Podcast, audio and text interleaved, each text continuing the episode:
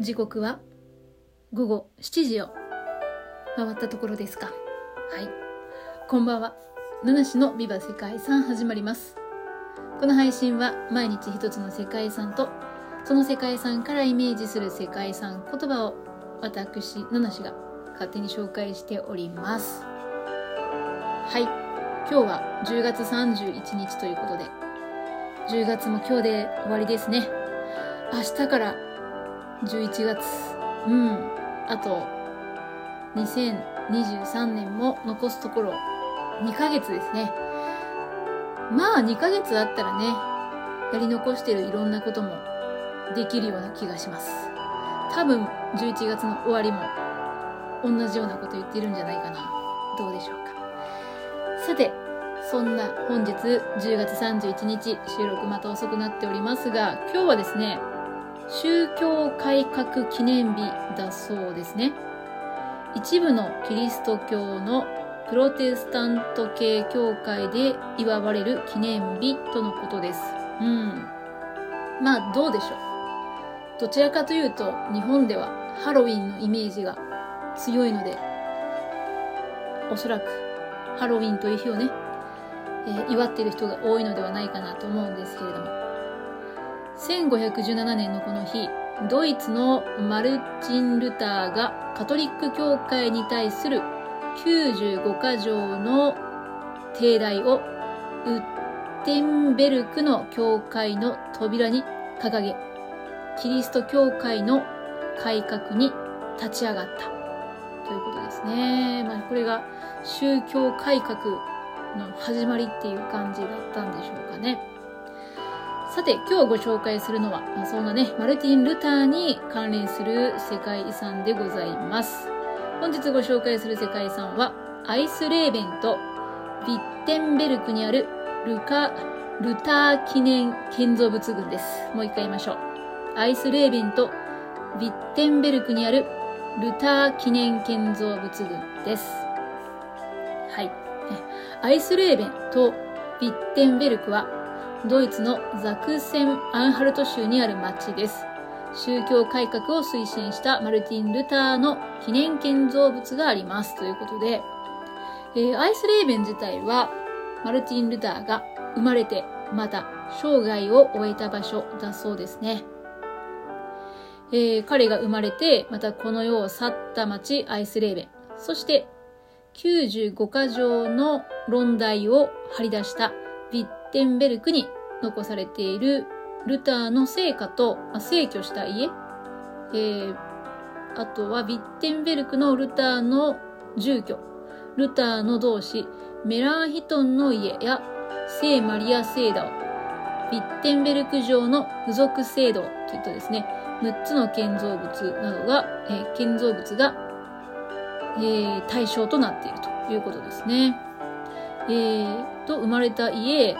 住んでいた家、えー、亡くなった家、友達の家、えー、制度を、お城の付属制度。はい。という6つということですね。さて、まあ今日はね、マルティン・ルターの歴史のお話なんかもしていくわけなんですけれども、ルターは1483年にアイスレーベンに生まれました。ルターの父は農夫から身を起こし、鉱山業で成功していたということから、息子にも上昇志向を持つようにと厳格に接していたと言われております。ルターは父の期待に応えて勉学に励んで大学まで進みました。とっても成績も優秀だったそうですね。そして 期待していた父にね、応えて、そのままエリートコースを進んでいくのかっていうふうにね、誰もが思っていたんでしょう。だが、そんなマルティンの人生に最初の転機が訪れた。それがロースクールに入学した1505年でした。ある日、家を出て大学に向かったマルティン・ルターは、激しい雷雨に遭遇しました。その落雷の恐怖に死を予感したルターは、聖アンナ助けてください。修道士になりますからと叫んだそうです。うん。まあまあ、その後、もしかしたらね、雷が去っていったということで、まあ、この時の約束を守り、修道士になる道を選んでいくっていうことのようですね。うん。だからこの時ですね、天気が悪くなければ、もしかしたら、あのルターの人生っていうのは変わったかもしれない。ということですかね。で、ルターは親の反対を受けながら大学を離れて、エアフルトの聖アウグスチノ修道会に入りました。ルターは修道生活にもすぐ慣れて、祈りと研究の日々を過ごします。まあ、もともとですね、勉学も、できる、成績も優秀な、非常に、まあ、稚拙な言い方をすると、頭がいい人ですから、神学の道でもやはり頭角を表すわけですね。ルターは当時また新設されたばかりのヴィッテンベルク大学の教授に就任するまでとなったそうです。ですがルターは教壇に立って教鞭を取りながらも神の前に立つ不確かな自分の存在に常に不安を感じていたと言いますそしてある時正しい人間とはその行いではなくその信仰によってのみ神から認められるっていう考えに思い至ったそうです。なんでなんだろう？うーん。正しい人間っていうのはその行いじゃないと、うん、信仰だと、うん。まあ、神から認められるっていうことですね。正しい人間それはつまり神から認められるっていう、まあ、そういう評価基準なんでしょう。ルターにとってはね、うん、それは信仰によってのみ成し得るものだっていうことだったっていうことですかえー、正しい、まあ、人間を正しいものであるとするのは全ての神の恵みであるという理解に達した。まあ、それによってようやく心の平安を得ることができたっていうことだそうです。うん。なるほど。まあいろいろ悩んでたけど、これで解決したっていうことですね。えー、人間を正しいものであるとするのは全ての神の恵みである。うん。ちょっと難しいですけども。まあ、ここでルターが得た神学的な発想は、後に信仰義人と呼ばれるようになったそうです。信仰義人。うん。そしてですね、そんなルターにとって見過ごすことができなかったのが、食友情という存在ですね。食友情。それはすなわち免罪符ですね。免罪符の販売問題っていうのに、まあ、ルターは非常に疑問を持っていたということだそうですね。えー、まあ、この食友情を手にすることで、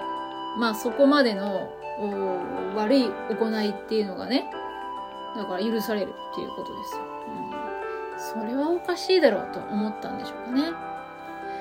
そして1517年10月31日ですよ。夜中にルターはビッテンベルクの教会の門扉に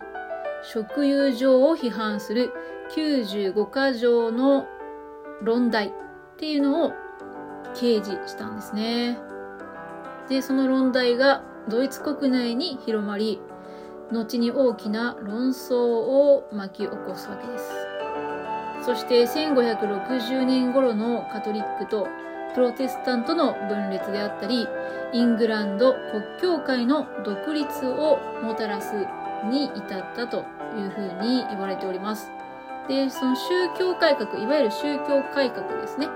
は、え、1517年に始まって1560年頃に終わったというのが世界史の教科書における一般的な解説だそうです。まあだけどこれは通説っていう風にね、えー、言われるし、まあ、宗教改革にまつわる神話だから後世に作られたものなんじゃないかっていう風に考える人もいるとのことでした。はい。まあ、ルターの行動っていうのは、1517年に、まあ、その職友上を批判する、えー、まあ、あの、意見書みたいなね、まあ、95回条の論題っていうふうにありますけども、それを掲示したっていうのがルターが行ったことですね。えー、まあ、ルターはですね、そういった行動によって、カトリック教会との断絶もあったということですね。その後、それはそうですよね。まあ、いろいろ反発すればまたそれを叩く人がいるっていうことはあるんでしょう。紆余曲折ありました。えー、その後、ヴィッテンベルクの統治者のザクセン選定公フリードリヒ3世。この方がルターを支持したので、ルターはその後もヴィッテンベルク大学の教授職を務めることができたというふうには書いてありますね。で、ルターは1546年、最後は故郷のアイスレーベンでその生涯を閉じました。ということで、アイスレーベンがね、ルターが生まれて亡くなった町というのはお分かりいただけたと思います。で、アイスレーベンで登録されている世界遺産は、ルターの聖家と晩年の家ですね。